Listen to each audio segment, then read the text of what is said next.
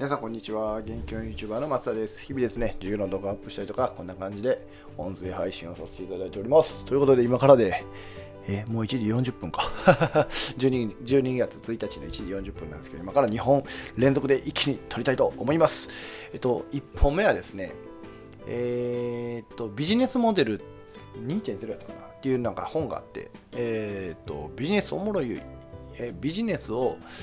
ちゃんと学ぼうっていう回でいこうと思ってます。よろしくお願いします。では本題に入る前にお知らせを2つさせてください。1つは煙突町の寺子屋っていうグループやっております。えー、大人も子供も学べるそんなスペースでですね、えー、英語で歌った歌を歌ったりとか、一つのテーマを深掘りしたりとか、ゲストティーチャーに来て来ていただいたりとか、そんな形でやっております。もう神々でごめんなさい。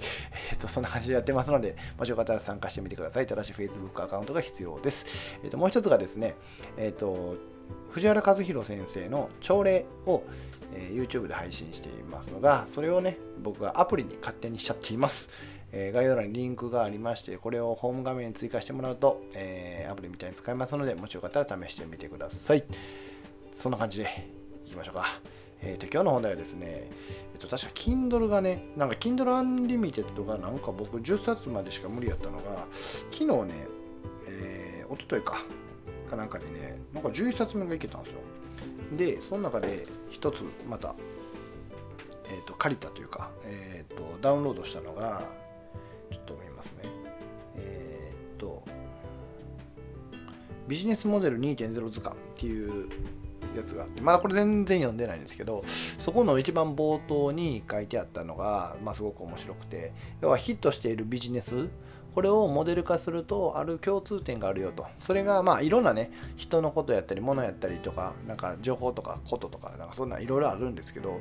えー、ともっと手前の部分ででビジネスは基本的には起点があって定説があって逆説と。でこの定説から逆説へ移行させているものが、まあ、ヒットの要因であると。いうような話があったんですね。これがすごく、うん、シンプルかつ分かりやすかったので、ちょっと今日はそれをシェアしようと思ってます。えっと、まあ、起点っていうのはまあもちろんビジネスをするための、えー、元になるもので、で、それ定説があるよね。例えば、えっと、フランス料理には、えー、フランス料理にはじゃなフランス料理はうんとコースであって高級でかつねえっ、ー、とまあ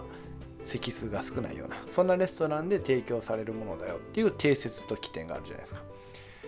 でこれに対して俺のフレンチっていうのは逆説的にじゃあ立ち食いで回転率,、えー、回転率を高くすることによって比較的安価でね、えー、一流のシェフのフランス料理が食べれるっていう逆説を振りましたと。だからそれによって、えー、と俺のフレンチ系列がすごく売れましたよねと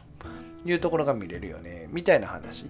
でこんな感じで、えーと、起点と定説逆説っていう考え方を持つと結構いろんなものに転用できるかなと思ったんですね。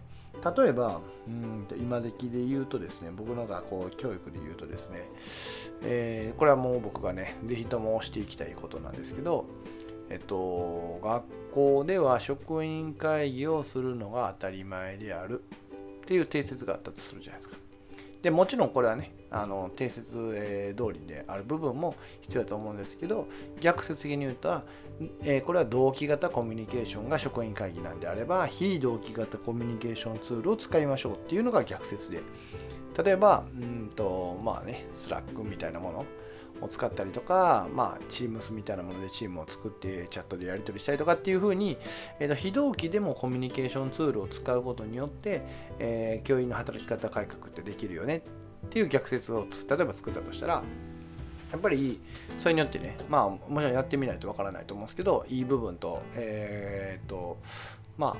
課題になる部分が出てきたりするじゃないですか。そんな風に考えていくと、えー、いろんなものの当たり前っていうものをこう逆説に振ることで、まあ、ビジネスにも応用できるしそうやってね何かを改革する時には使えるんじゃないかなっていう風にすごく思ったんですよね。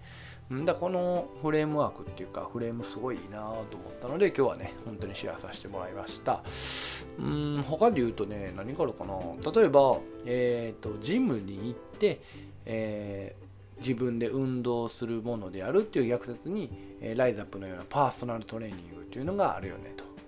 え個人が1人で予約をしてえ1対1でね、えーと、トレーナーさんとトレーニングをするっていう。でかつしかもジムっていうのは24時間開放して、ねえ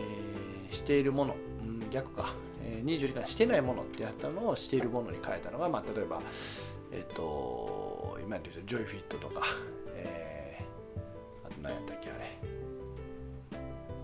ニタイムフィットネスとかああいうものがね入ってくるとか。だからそんな感じでこういろんなビジネスモデルとかをこ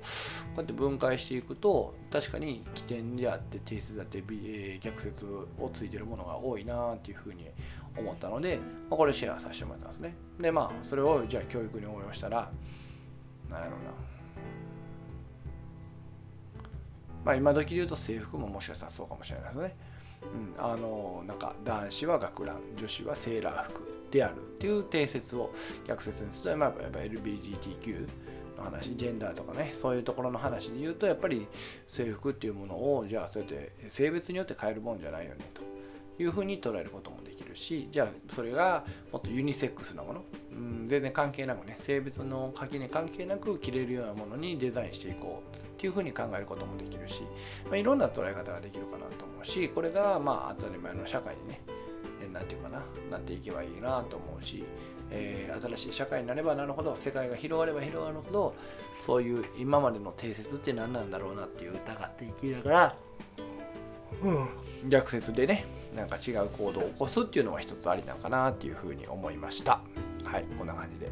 えー、1本目終わりたいなと思いますえっ、ー、ともう一回言いますね起点と定説と逆説ですと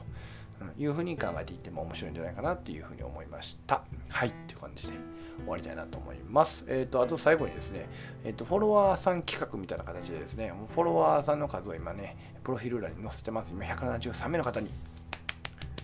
ね、フォローいただいております。ありがとうございます。これをですね、もっともっと増やしていきたいなと思いますので、もしよかったらポチッとね、フォローいただけるとありがたいです。それでは最後までご視聴いただきいただきましてありがとうございました。これからもよろしくお願いします。では、またね